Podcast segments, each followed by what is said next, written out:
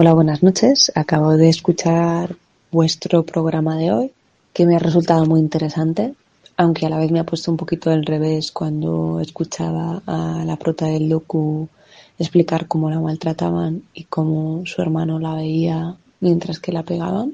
Lo pienso ahora mismo y, y hostia, uff, qué dolor tuvo que pasar. Darles las gracias por luchar tanto para que a nosotros nos quedara algo mejor. También deciros que me ha flipado el cantante que os acompañaba hoy. Me ha parecido un tío muy salado. Y deciros que siento que vuestro colega y amigo haya fallecido. Y realmente escribía para responder a su pregunta. ¿Qué he vivido yo con carne cruda? Yo con carne cruda he vivido un montón de cosas muy especiales. Desde vivir la compañía que me hacíais cuando hemos estado en un confinamiento o cuando salimos del confinamiento y tuvimos restricciones. También he vivido la alegría de compartir mi pasión con una de mis grandes amigas yendo a veros al teatro y volviendo a Madrid después de un año y medio. También he podido vivir el poder participar con vosotros en vivo y en directo en la radio y que mis amigas se sintieran súper orgullosas de la forma en la que me expresaba y, que mi madre estuviera súper contenta de qué es lo que expresaba y cómo lo expresaba y que hablara de mi trabajo con, con esa pasión.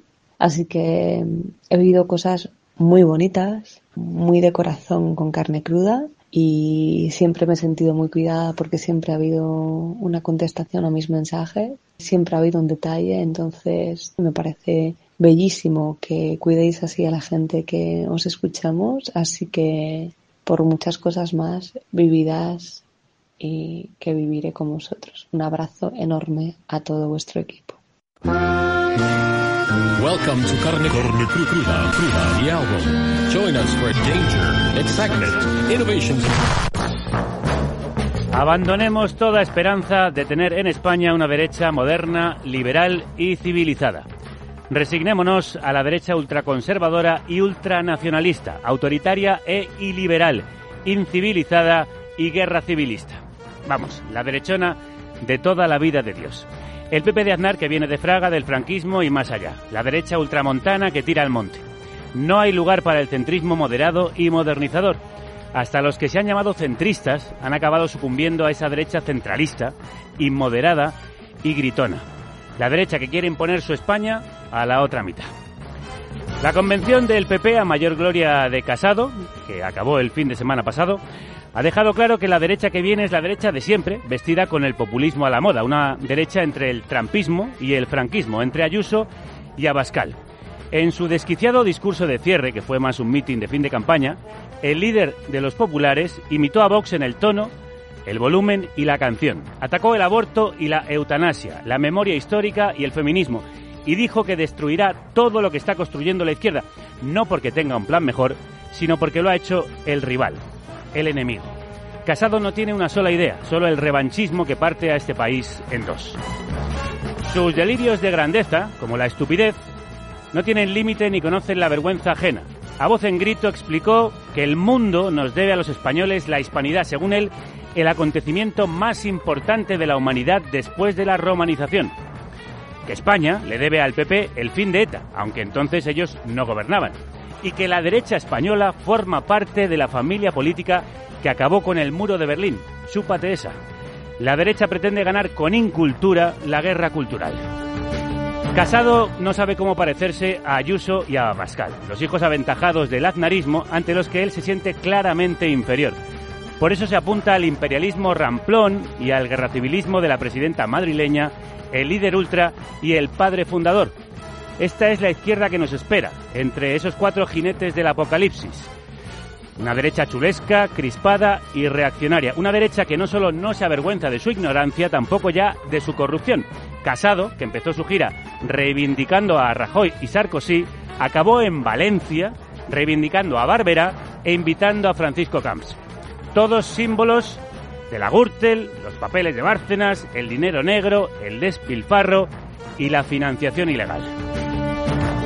Ya veis, el PP da por amortizada la corrupción, que es la mejor manera de que la corrupción continúe. El PP no se ha refundado ni se va a refundar. Por no cambiar, no ha cambiado ni de sede, como anunciaron. No hay esperanza de cambio en la derecha española. No hay esperanza de un conservadurismo moderado, tampoco de un liberalismo progresista. Todos los intentos acaban en el extremo centro, la derecha extrema y la desaparición. No es posible, me temo, la tercera España. La derecha incivil e incivilizada ganó la guerra no solo a los rojos, también a los liberales. Y siguen creyendo que el poder y el país les pertenecen. No voy a dejar que ningún odio fascista o racista me haga dar la vuelta. Voy a seguir caminando en la marcha por la libertad. Vuelven unos grandes y libres, los Specials, con este Protest Songs 1924-2012. Un disco de canciones protesta como este himno gospel del movimiento por los derechos civiles de los negros afroestadounidenses. Turn me round, turn me round, ain't gonna let no hatred. Turn me round, gonna keep on walking, keep on talking, marching down the freedom line.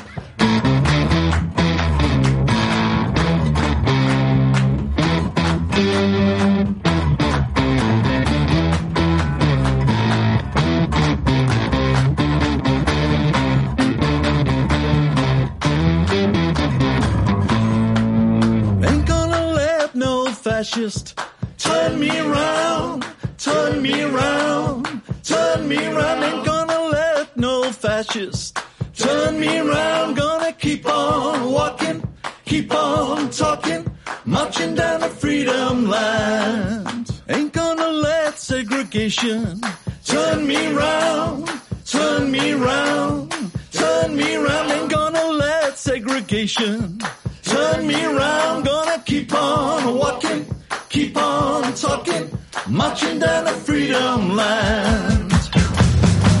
Crudos días, bienvenidas a la República Independiente de la Radio que emite en directo a las 10 de la mañana de lunes a viernes en Spreaker y Twitch y a cualquier hora en todas las plataformas y en carnecruda.es. Gracias a los oyentes que hacéis que siga esta marcha por la libertad, dando trabajo al mejor equipo formado por Eva López, Marta González, Violeta Muñoz, Álvaro Vega, Paz Galeana, Celtia Tabeallo, Manu Tomillo, Rocío Gómez, Elena Gómez y Javier Gallego.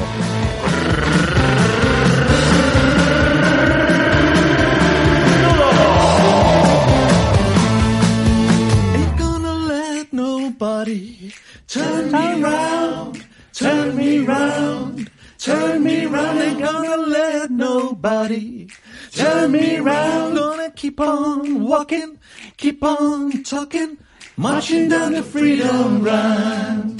Ain't gonna let no racist turn me round, turn me round, turn me round. Ain't gonna let no racist turn me round. Gonna keep on walking, keep on talking, marching down the freedom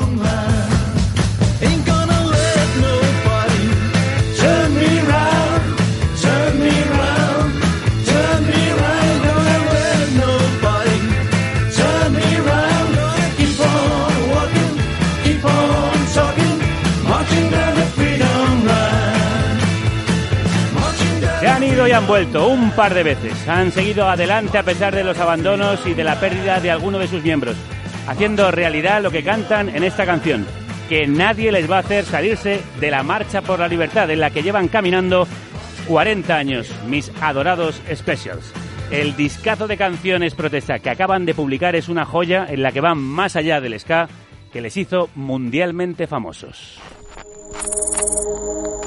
Porno venganza. Subir imágenes íntimas de la expareja a webs porno para vengarse de ella por haber terminado la relación. Sexting. Enviar mensajes, fotos o vídeos de contenido sexual a otras personas. Pueden ser después utilizados para la sextorsión. Amenazar a una persona con hacer públicas imágenes sexuales íntimas. Grooming. Engaño a un menor para obtener imágenes sexuales suyas. Ningún machista o misógino va a hacer al feminismo darse la vuelta, por más que lo intenten. Hoy hablamos de la última pantalla de la violencia de género, la violencia machista digital. Estamos hablando de que han puesto cámaras estratégicamente para grabarnos y lo han subido a redes pornográficas y se han lucrado de ello y se seguirán lucrando porque vete tú a saber si los vídeos siguen ahí o no. Me pasaron mi vídeo y la verdad que empecé a llorar porque no es de los peores. Hace una semana conocíamos la segunda sentencia del caso de Amarusaina. En 2019 grabaron orinando en la calle y con cámaras ocultas a más de 100 mujeres, incluidas menores, que asistían a las fiestas de San Cibrao, en Lugo. Sus imágenes, con los rostros perfectamente reconocibles, aparecieron en webs porno, algunas de ellas de pago. Pero el juez no considera suficientemente acreditado que se cometiera un delito y pide archivar el caso. La verdad me ha afectado mucho en el sentido de, una, no creer en la justicia que hay en España. La verdad que ahora me he dado cuenta de todo lo que han luchado las mujeres por cientos y cientos de años y lo que nos queda por luchar. Eh, luego, lógicamente, me ha afectado en el sentido de que te paras a pensar y dices, imagínate que, esos vídeos sigan ahí en un futuro y, que lo, o que los estén viendo ahora gente que yo conozco, amigos de mis padres, amigos de mi familia. Ella es pues, Jennifer, una de las afectadas. Estas mujeres no solo sufrieron la difusión de sus imágenes, sino también burlas, humillaciones e insultos en redes. Sí, que hemos sido objeto de burla, que nos han llamado de todo, guarras, de todo. Y yo me pregunto, pero tú me estás diciendo entonces que es normal poner cinco o seis cámaras en una callejuela, debajo de un coche. Estaba todo totalmente planeado. Y eso es normal. Entonces nosotros tenemos que eh, escuchar este tipo de calumnias sobre nosotros y lo demás da igual. Da igual que nuestros vídeos estuvieran en redes pornográficas, da igual que quitaran a los hombres del vídeo. Jennifer fue una de las primeras que se decidió a denunciar. Le siguieron otras 82 afectadas. Muchas recurrieron a la Asociación Mujeres en Igualdad de Burela, que representa a la acusación popular en el juicio del que os hablaba. Mari Fraga es su presidenta. Mari, crudos días.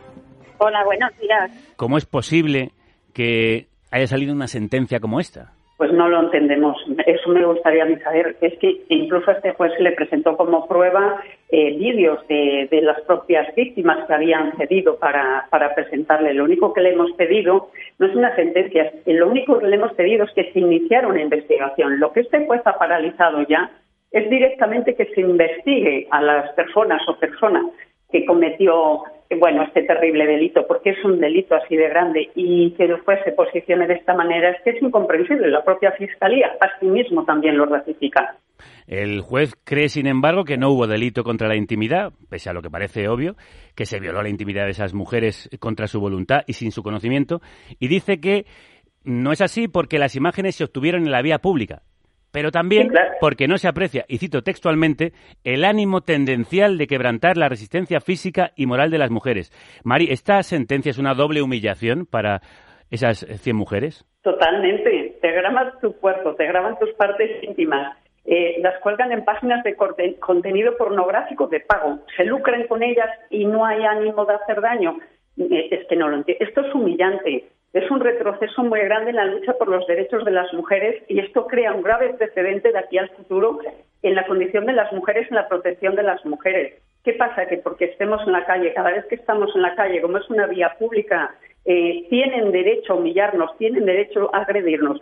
Es que verdaderamente no tiene mucho sentido que el juez se haya pronunciado de esta manera. Vais a recurrir, imagino. Ya hemos recurrido ante la Audiencia Provincial de Lugo. Esperamos que, allí sepan eh, ver y valorar el, delito realmente que se está cometiendo y hagan un poco rectificar esta sentencia. Lo único que queremos es que se investigue, que se detenga, que se les haga pagar a estas personas que han cometido este delito para que no sigan haciéndolo, porque no podemos olvidar que a raíz de encontrar estas imágenes de la fiesta de la Marusaina se encontraron otras muchas más imágenes en otras fiestas populares a lo largo del país. ¿Cómo ha afectado esto personalmente a las mujeres? ¿Cómo han vivido los comentarios e insultos machistas en redes y ver sus imágenes difundidas por todas partes?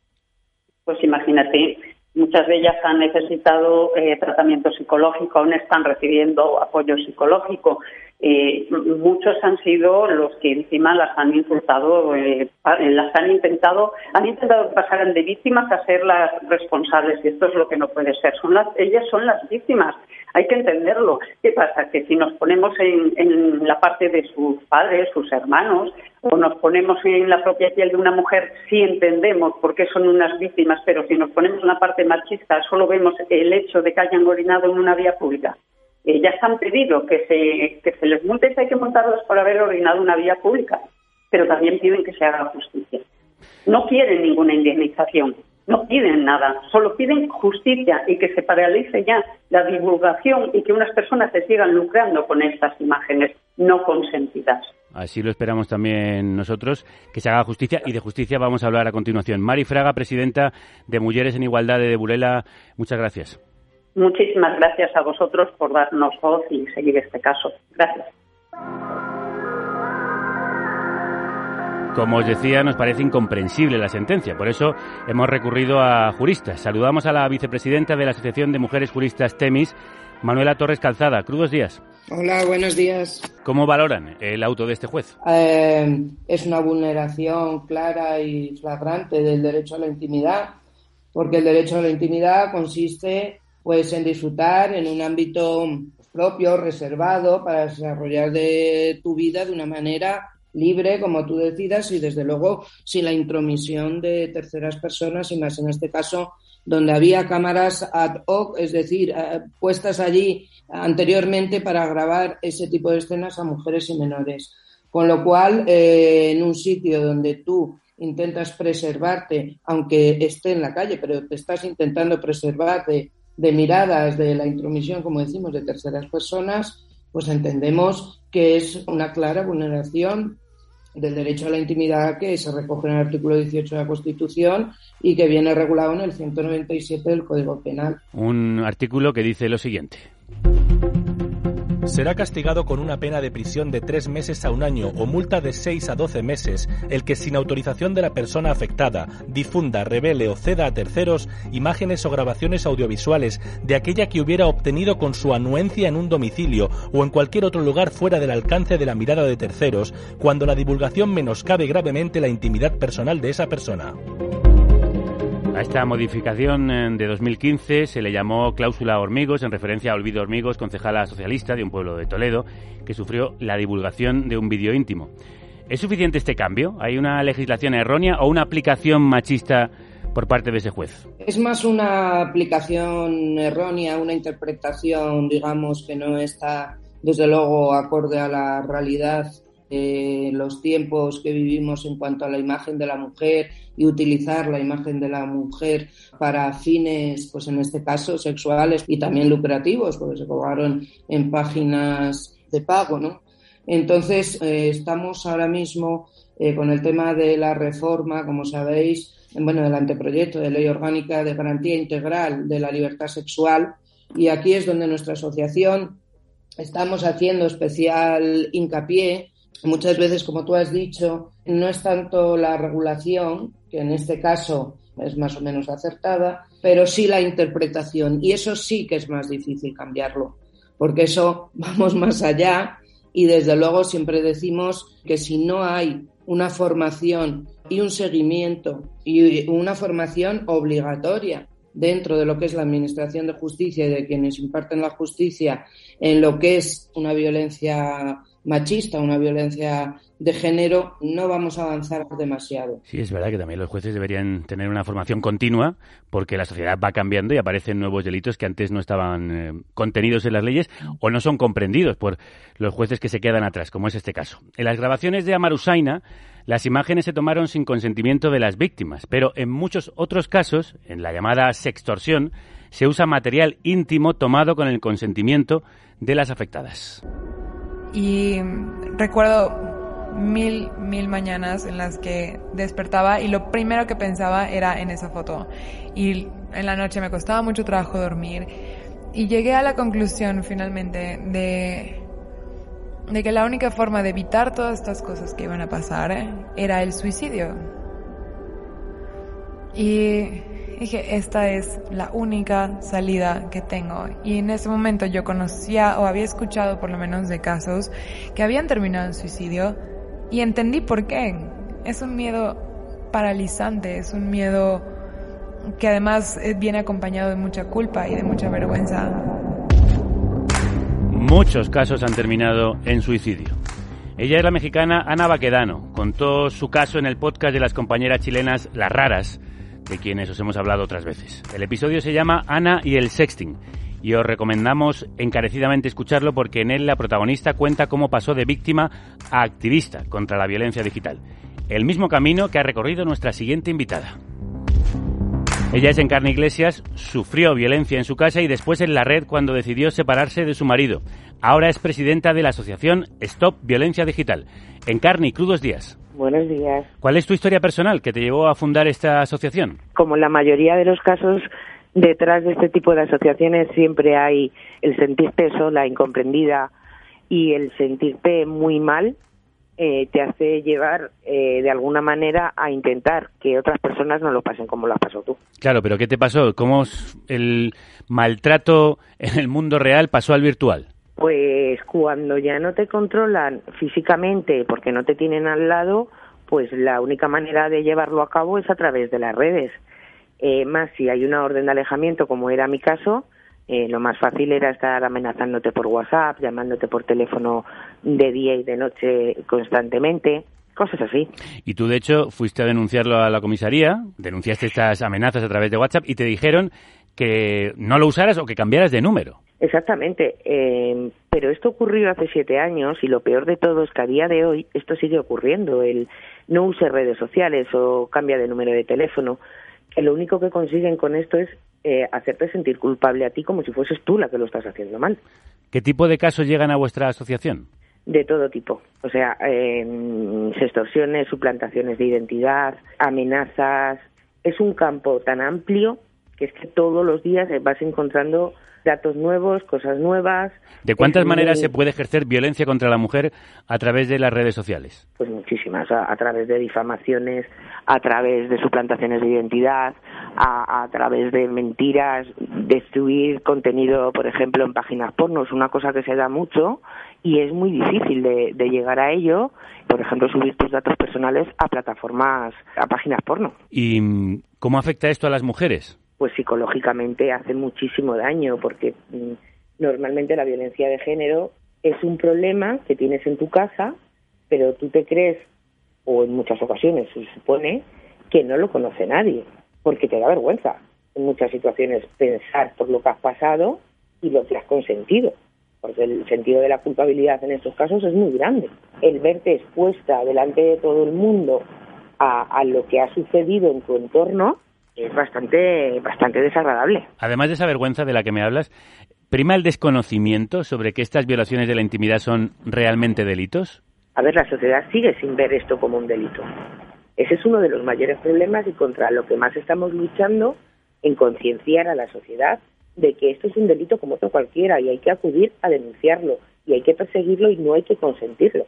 ¿Y cómo ayudáis a las mujeres que vienen a denunciar lo que acuden a vosotras? Pues mira, escuchándolas, acompañándolas y asesorándolas en el sentirse comprendidas es lo más importante. La falta de educación en todos los campos profesionales, no solo el de la policía, ¿eh? Hay abogados que este tipo de amenazas no le trabajan tampoco, ni le cuentan, ni le dan la, la, importancia que realmente tiene. ¿Llegan mujeres en situaciones realmente desesperadas, por ejemplo, planteándose el suicidio, como ha ocurrido en algunos casos? ¿Ah, En muchos casos, sí. Sí, y desde la asociación estamos totalmente convencidos que el aumento de suicidios en etapas adolescentes viene de alguna manera detrás de algún problema en el ámbito digital. Estas situaciones es como para que se entienda el sentirte desnuda en una plaza de un pueblo el día de las fiestas, con todos tus vecinos, tus amigos, tus conocidos. Así es esa sensación. Claro, es una imagen muy gráfica la que acabas de darnos, que explica por qué tiene consecuencias trágicas e irreversibles para algunas mujeres. Ya no puedo más, dijo un día en la oficina. Verónica se suicidó después de que decenas de compañeros de trabajo compartieran sin su permiso un vídeo sexual en el que aparecía. Llevaba semanas sufriendo burlas de empleados de Ibeco, una fábrica de Madrid. tenía 32 años. La italiana Tiziana Cantone tenía 31. Se quitó la vida en 2016 después de que su exnovio difundiera un vídeo de contenido sexual. Se cambió de nombre y de ciudad. Luchó para que el vídeo fuese retirado de la web, pero no lo consiguió. Más de un millón de personas lo vieron. Jugadores de fútbol italianos parodiaron el vídeo que se había convertido en objeto de burla nacional. Amanda Todd, canadiense de 15 años, tomó la misma decisión después de que un hombre difundiera una imagen sexual que ella le había enviado. Contó su pesadilla en un vídeo de nueve minutos un mes antes de quitarse la vida. Son algunos de los finales más extremos de la violencia digital y del llamado porno de venganza. Para ayudarnos a entender el origen de esta práctica y por qué tantos hombres se sienten legitimados a amenazar o humillar a mujeres a través de imágenes y vídeos de contenido sexual, sumamos a esta mesa a la redactora jefa de género del diario.es, nuestro medio asociado, y autora de Feminismo Vibrante. Ana Requena, crudos días. Hola, ¿qué tal? ¿Qué mecanismos de cosificación y chantaje funcionan con las mujeres en las redes sociales, en el mundo digital? bueno, en el mundo digital funciona la misma violencia, ¿no? Que en el mundo físico, solo que, bueno, en un formato distinto. Y yo creo que cuando hablamos de este tipo de, de violencias hay dos componentes eh, fundamentales, ¿no? Que son la vergüenza y la culpa.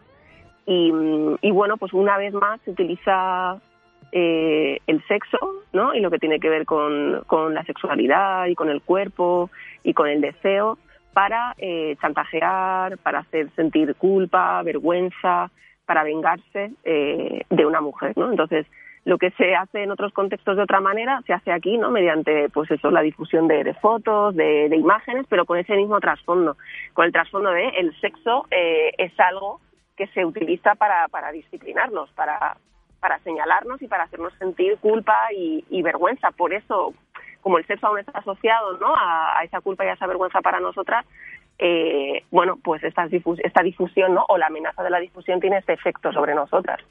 Las extorsiones, es decir, la extorsión con imágenes que se han enviado voluntariamente por parte de la mujer, o el llamado porno de venganza, es decir, tratar de ir contra la expareja utilizando vídeos o imágenes que ella antes le cedió al varón, ¿son un castigo a las mujeres sexualmente activas? Sí, son un castigo o bien sexualmente activas o bien simplemente como una, ¿no? una reprimenda por, eh, por hacer lo que tú has considerado que tenías que hacer, porque puede ser por haber cortado esa, esa relación o simplemente por haber ejercido tu, tu libertad fuera cual fuera. Eh, además, es, es un, este, el, término ese de porno venganza o porno de venganza es bastante controvertido porque, claro, lo que dicen las expertas es, eh, bueno, que no es porno, ¿no? Porque no son grabaciones, no son imágenes, no son fotos, no son vídeos, que se hacen con, con esa finalidad, no se hacen para ser difundidos, no se hacen para hacer, eh, ¿no? Eh, para hacer porno, ¿no? Sino que son vídeos o fotos íntimas que tú eh, simplemente mandas en un contexto muy determinado, en un contexto personal, en un contexto íntimo, pero no desde luego para ser difundidos. La difusión y el entorno juegan en estos casos un papel fundamental. Manuela, ¿es punible no solo publicar el material, sino compartirlo? Claro, ahí está la cuestión. Sí, yo he llevado personalmente casos que afortunadamente de chicas, eh, al menos tres chicas sí que intentaron el suicidio, pero afortunadamente, como decimos, no se consiguió y con un apoyo profesional especializado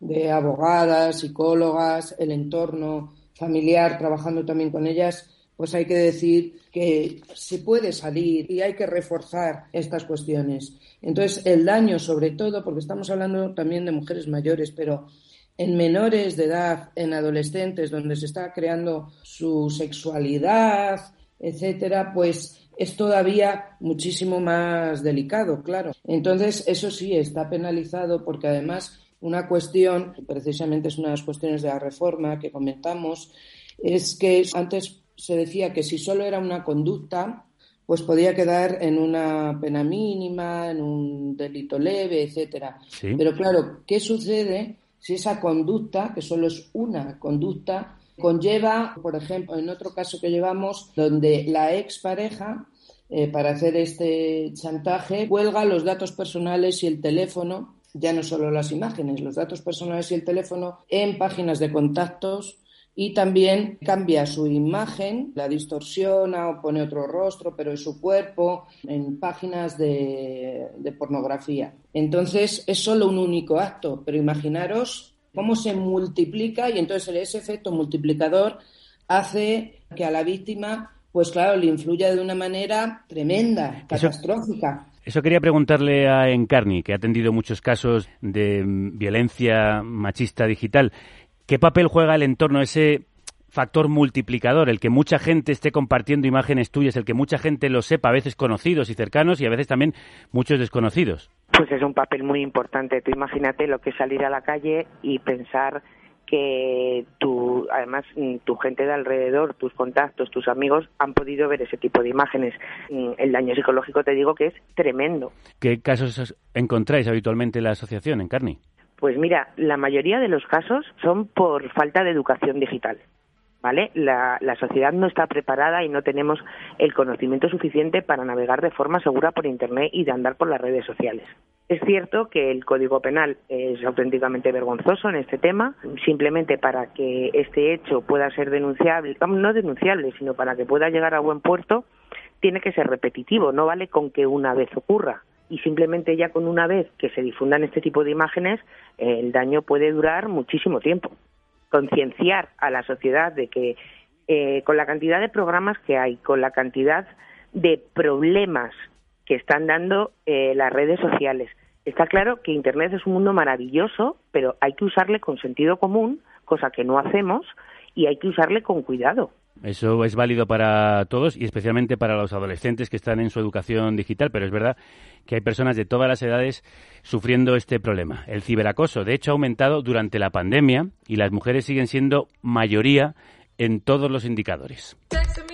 En los últimos seis años se han duplicado las víctimas de delitos sexuales por cibercriminalidad. El 86% de las víctimas de acoso sexual cibernético fueron mujeres. Al igual que el 71% de las víctimas de grooming o ciberacoso donde un adulto engaña a un menor de edad con una finalidad sexual. El 96% de los vídeos manipulados en la red son pornografía y el 100% de las víctimas son mujeres.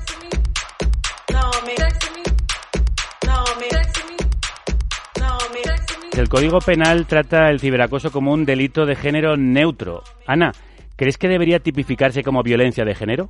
Bueno, sí, yo creo que claramente es un, es un delito que tiene género y que, bueno, cuando vemos los datos, pues la mayoría de víctimas son mujeres y la mayor parte de perpetradores son hombres, ¿no? Con lo cual, pues efectivamente tiene, tiene ese componente de género. Y eh, yo hablabais de, de, la educación o del mal uso de las redes, y sí, pero yo de verdad creo que es muy, muy importante señalar que tenemos derecho a mandar una imagen a alguien que queremos mandársela, ¿no? Eh, y que quien comete eh, esa difusión no consentida es quien está haciendo algo mal y quien comete un delito, porque no podemos convertir esto en el nuevo llevaba minifalda, ¿no? O sea, yo, yo si me apetece enviar un vídeo o una foto a alguien, creo que, bueno, ¿no? Que, que está bien, está bien aprender los canales pues no sé, ¿no? Por los que es más seguro hacerlo o todo esto, pero yo creo que tenemos que lanzar un mensaje claro, que es que quien difunde y quien no no no sigue las reglas de fin de ese contrato implícito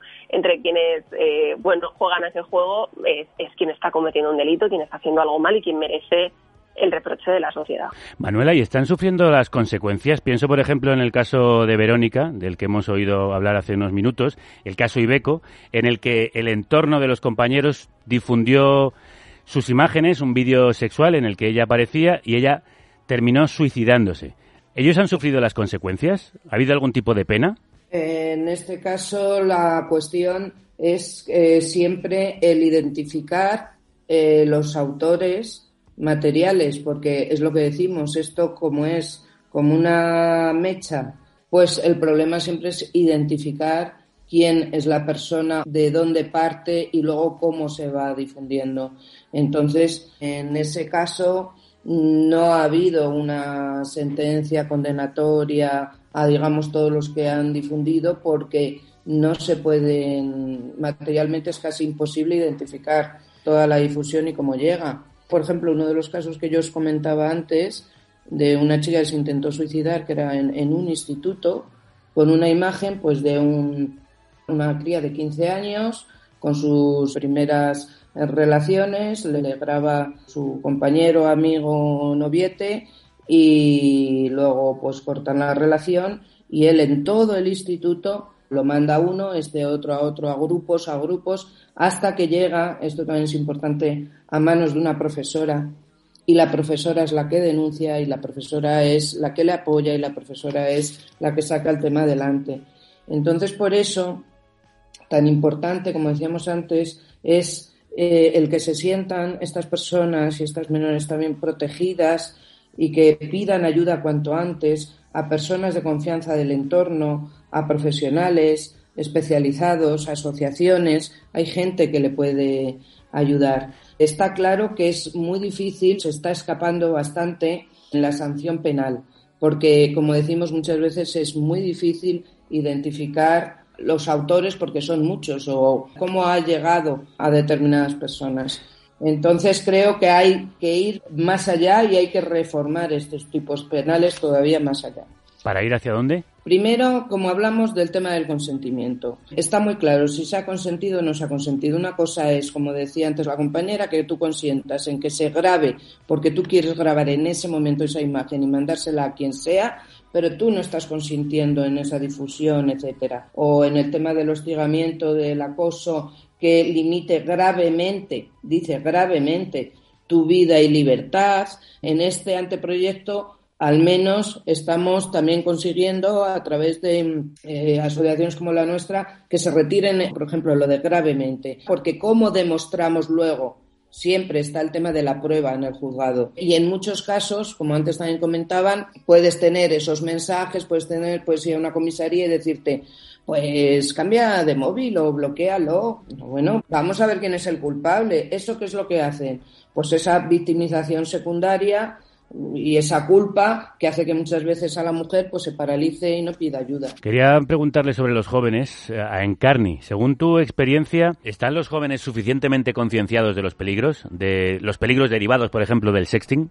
Mira, eh, cuando yo hablaba antes de la falta de educación digital, eh, está clarísimo que los grandes perjudicados están siendo los adolescentes, porque además van a ser niños y niñas dañados psicológicamente desde una edad muy temprana, cosa que en el futuro mm, vamos a ver los resultados que eso va a tener y, las consecuencias que eso va a tener.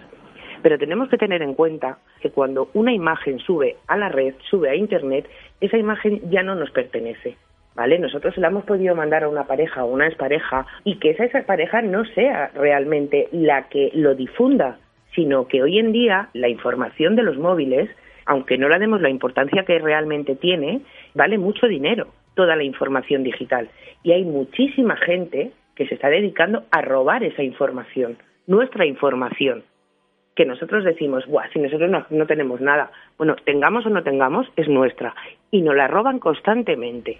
Sí, que hay que ir a por el culpable y a por el que hace la cosa, pero es que en muchísimos casos, en el ámbito digital, el llegar a ese culpable, existen las herramientas para llegar a ese culpable, ¿eh? pero se necesita mucho tiempo y mucho dinero porque lo único bueno que tiene el ámbito digital en este aspecto de violencia es que todo deja huella en la red. ¿Y es fácil borrar esa huella, Ana? Bueno, yo creo que, que no, porque de hecho conocemos, ¿no? Muchos de los casos que habláis, en otros casos las mujeres están intentando intentan eh, bueno pues avisar a las páginas web que los están difundiendo o que están difundiendo sus datos y bueno pues todo lleva no un proceso larguísimo que muchas veces no, no llega a, ningún, a ninguna parte porque pues eso, ¿no? Dicen que no pueden comprobar de qué manera han llegado los datos, de si tal. Sí que hay un canal y sí que se, se puso en marcha un, un canal, creo que es la Agencia de Protección de Datos, que precisamente puso en marcha una iniciativa para tratar de, de facilitar eh, estos procesos a, a la gente que sufriera este tipo de, de delitos, ¿no? Para poder, bueno, pues ponerlo en conocimiento y, que se, bueno, que se abra una investigación, ¿no? Al menos administrativa de qué es lo que está sucediendo ahí. Hace falta mucha educación y legislación en este ámbito, como nos han contado Manuela Torres Calzada, vicepresidenta de la Asociación de Mujeres Juristas Temis, Encarni Iglesias, presidenta de Stop Violencia Digital y Ana Requena, redactora jefa de género en el diario.es. Muchísimas gracias a las tres. Gracias, a vosotros por difundir estos temas. Sí, porque el avance tecnológico no puede ser un atraso en los derechos de las mujeres. Si no defendemos nuestros derechos, los perdemos. Que el odio se muera de hambre. Si no lo cuidamos, el planeta se muere. Nadie le da de comer. Si nos descuidamos, nos perdemos. Vamos juntos a romper. Si no nos juntamos, ganan ellos. Muros, barreras. Y si no nos ayudas, nosotros desaparecemos. El odio se muera de hambre. Carne cruda. Si tú nos necesitas, nosotros te necesitamos más que nunca. Financia la República Independiente de la Radio. Hazte productor. Defiende tu altavoz. Que el odio se muera de hambre y dale a carne cruda de comer. Anda. Del odio a las mujeres al odio racista. Soy aquel negrito del África tropical. Madre, comprame un negro en el bazar.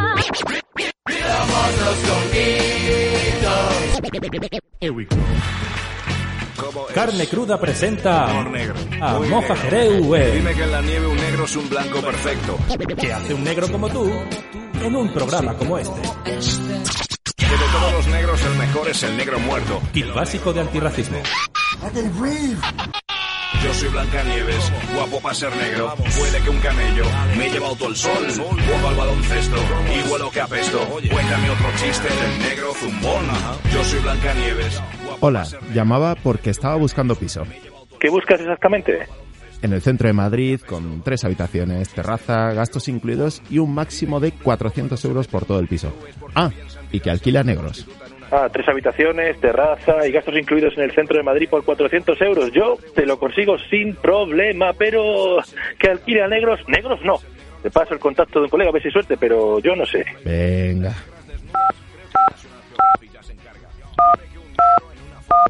Hola, soy Javier de Just White Houses, en los mejores pisos para españoles de verdad.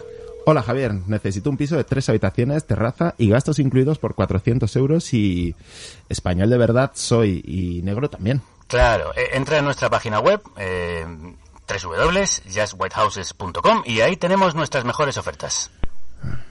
Genial. Bienvenido a nuestro portal de búsqueda. Todas nuestras ofertas son solo para españoles. Españoles blanquitos, muy y mucho blanquitos. Javier, en vuestra web las ofertas son solo para españoles. Sabes que eso es una discriminación en el acceso a un derecho fundamental como es la vivienda, ¿no? ¿Qué quieres que te diga? Pienso que cada uno puede alquilar un piso a quien quiera. Sí, pero respetando los derechos fundamentales. N-E-G-R-O. Algunos creen que ser negro se reduce al color, estereotipos repetidos. Hola, hola, aquí Moja Jereu. Javier, ya puedes dejar la interpretación. Sí, me ha costado mucho meterme en ese papel que me sentía eh, muy, en el que me sentía muy incómodo. Bueno, te diré que te ha quedado espantosamente bien. Hoy vuelvo con mi kit básico de antirracismo. Lo que hemos escuchado al principio puede parecer ficción, pero es muy real. Por eso vamos a ver qué podemos hacer contra el racismo en el acceso a la vivienda. ¿Cuál es la dimensión del problema? Pues es enorme. Para todo el mundo es difícil acceder a una vivienda por los precios. Pero si eres migrante o racializado, se te añade que a veces los propietarios e inmobiliarias te rechazan por motivos racistas. Me lo puedo imaginar.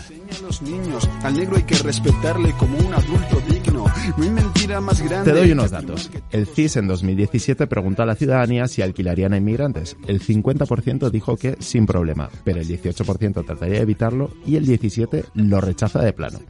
En el caso de los gitanos es mucho peor. Solo lo aceptaría un 28%, el 25% lo evitaría y el 36% ni se lo plantea.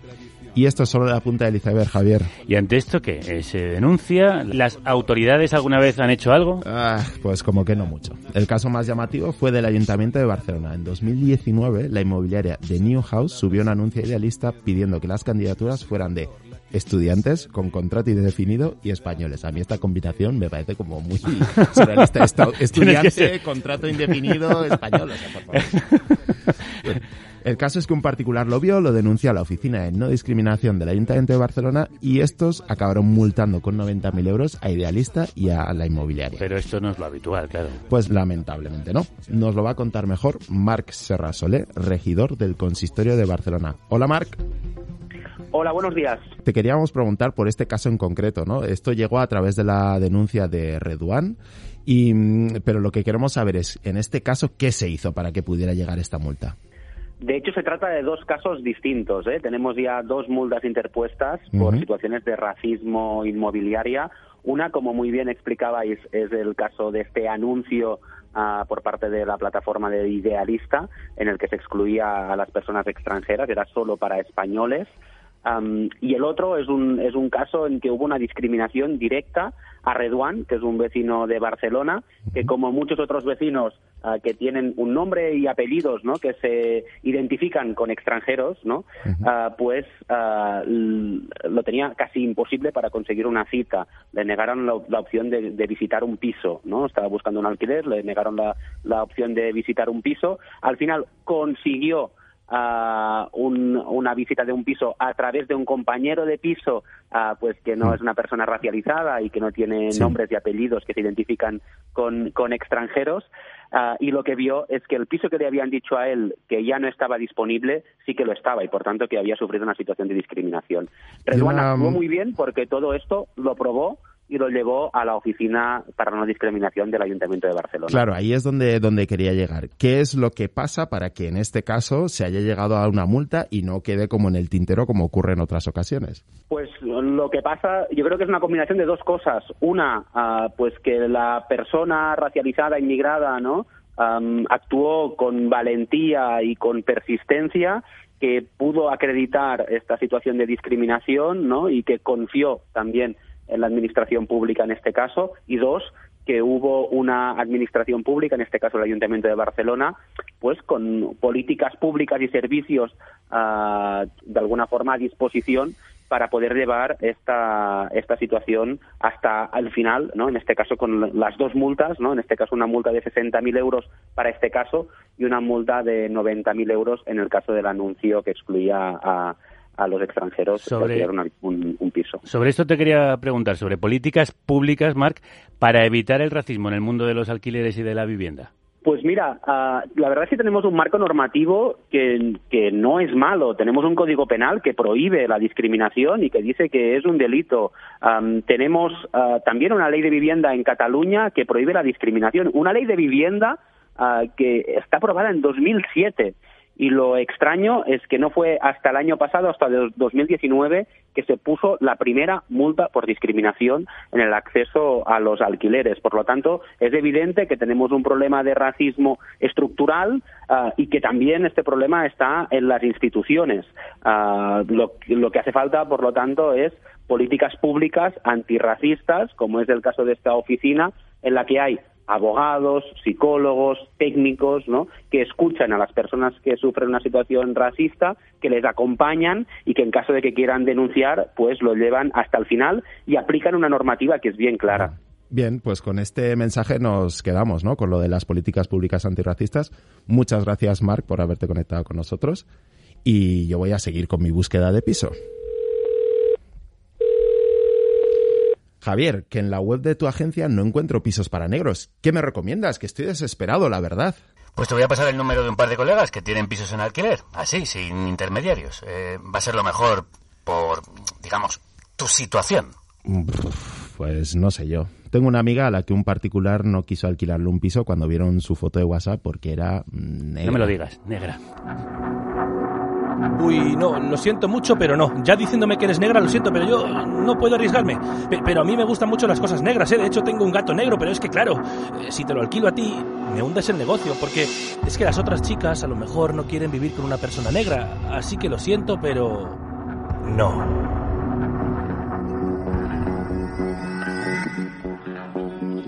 Esto que acabáis de escuchar es exactamente lo que le dijeron a Carmen, nuestra siguiente invitada, cuando estaba hablando con el propietario de un piso compartido para alquilar una de las habitaciones. Hola Carmen.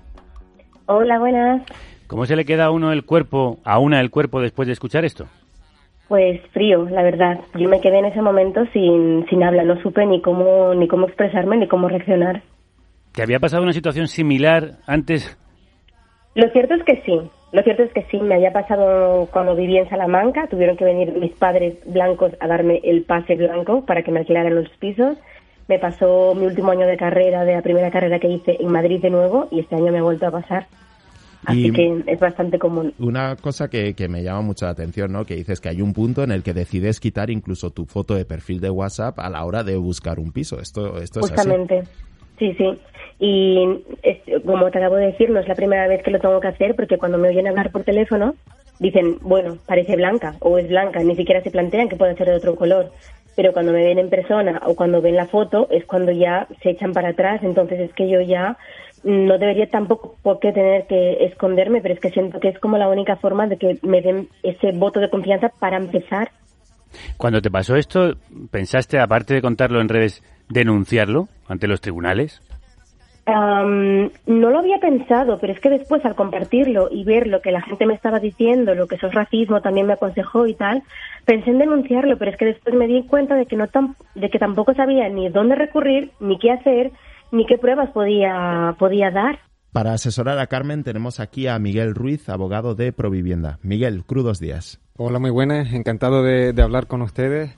Y yo creo que ante situaciones como estas lo mejor es denunciar.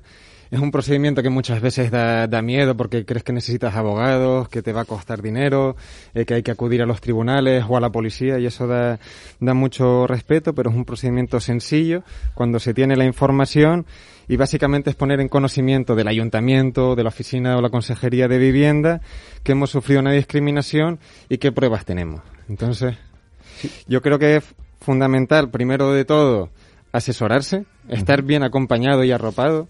Y en este sentido, por ejemplo, nosotras trabajamos en Madrid y en Canarias eh, en estos temas de no discriminación, asesoramos en el resto de territorios y nos pueden encontrar en el buzón contra la discriminación que está en nuestra página web provivienda.org, no discriminación. Asesorarse es fundamental y, y después también es fundamental la prueba. Muchas veces... Claro, es lo que nos decía Carmen. ¿Qué pruebas tengo? Muchas veces un anuncio racista es muy sencillo. Tenemos una captura de pantalla donde pone solo españoles o no se aceptan negros o gitanos. Eso es muy sencillo. El problema es... WhatsApp o algo así. Esa es. El problema es cuando no la tenemos. Cuando es una conversación, por ejemplo. Es una Cuando no hay prueba escrita.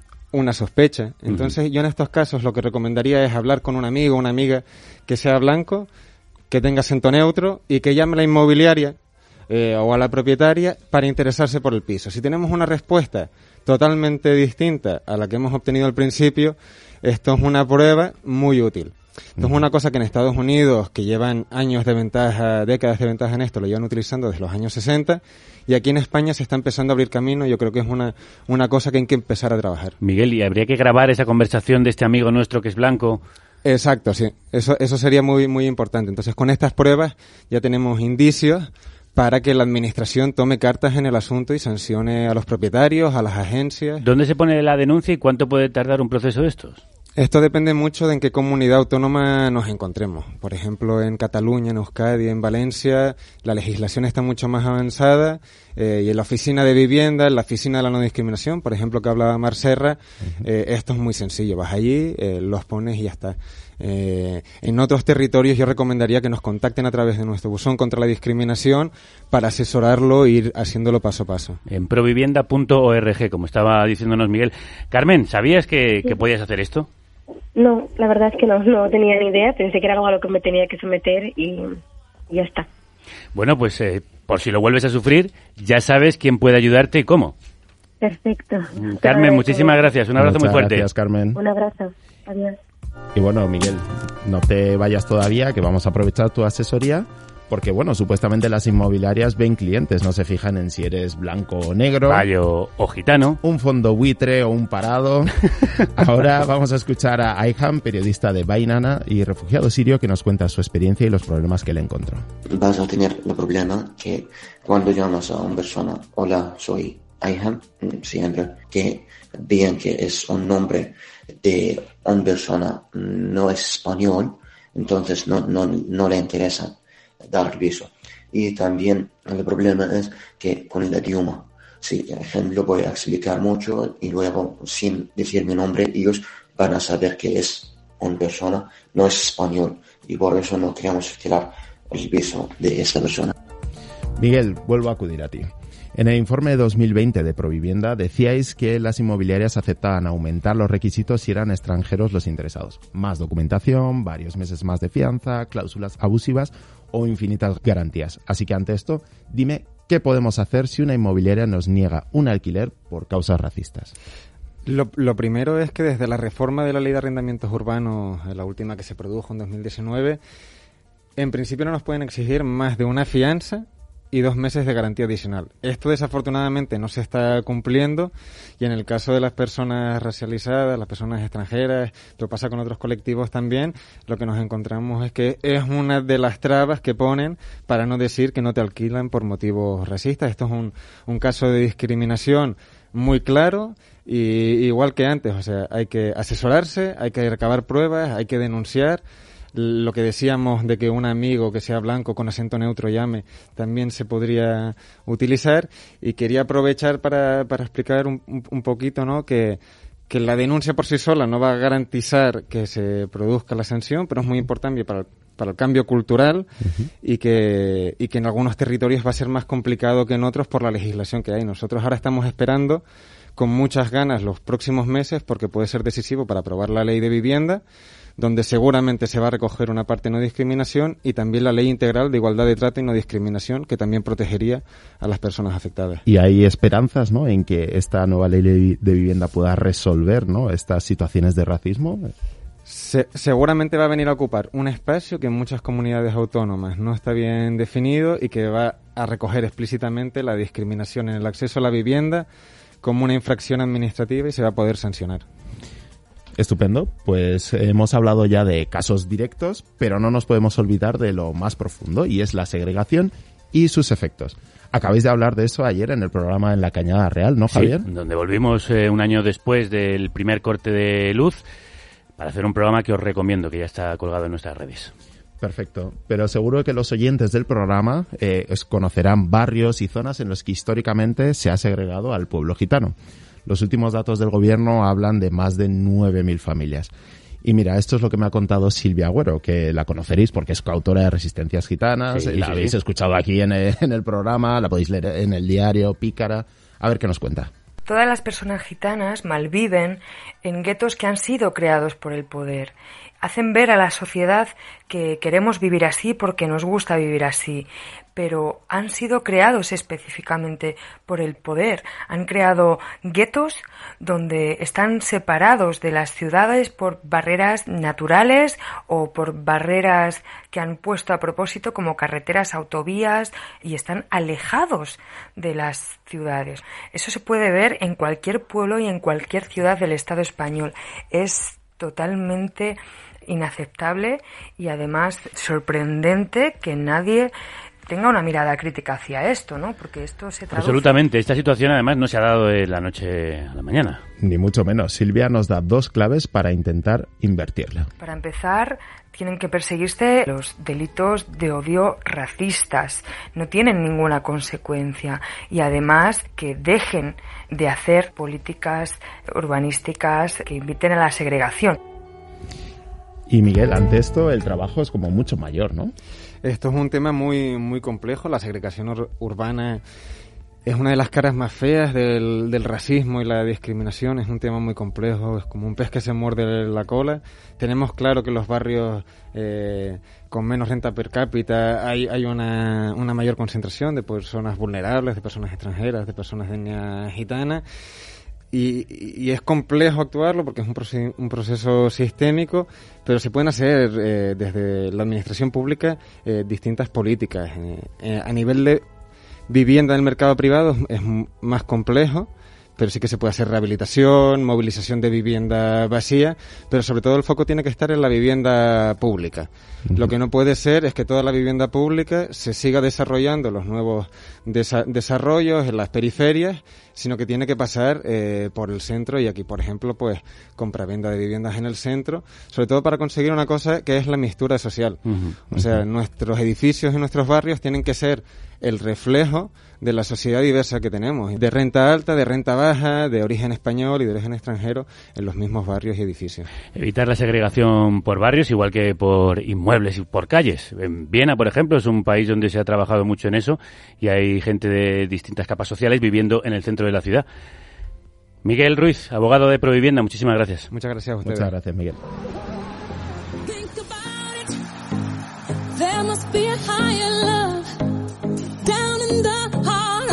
Javier, para terminar, tengo una mala noticia que darte sobre tu inmobiliaria justwhitehouses.com. Solo casasblancas.com. ¿Y cuál es? Te acaba de llegar un burofax diciendo que si no cambias todo, el nombre lo primero, tendrás que cerrar. Así que me he tomado la libertad de cambiar el nombre de tu web yo mismo. ¿O, o no? ¿Y, y cuál es ahora? La vivienda no es un bien de mercado.com. Ah, me gusta, me gusta.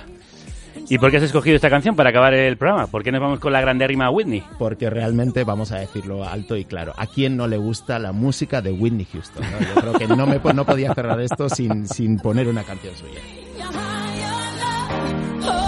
Ahí te doy la razón. ¿Quién puede resistirse a este bozarrón? Hasta la próxima, Javier. Hasta la próxima, moja.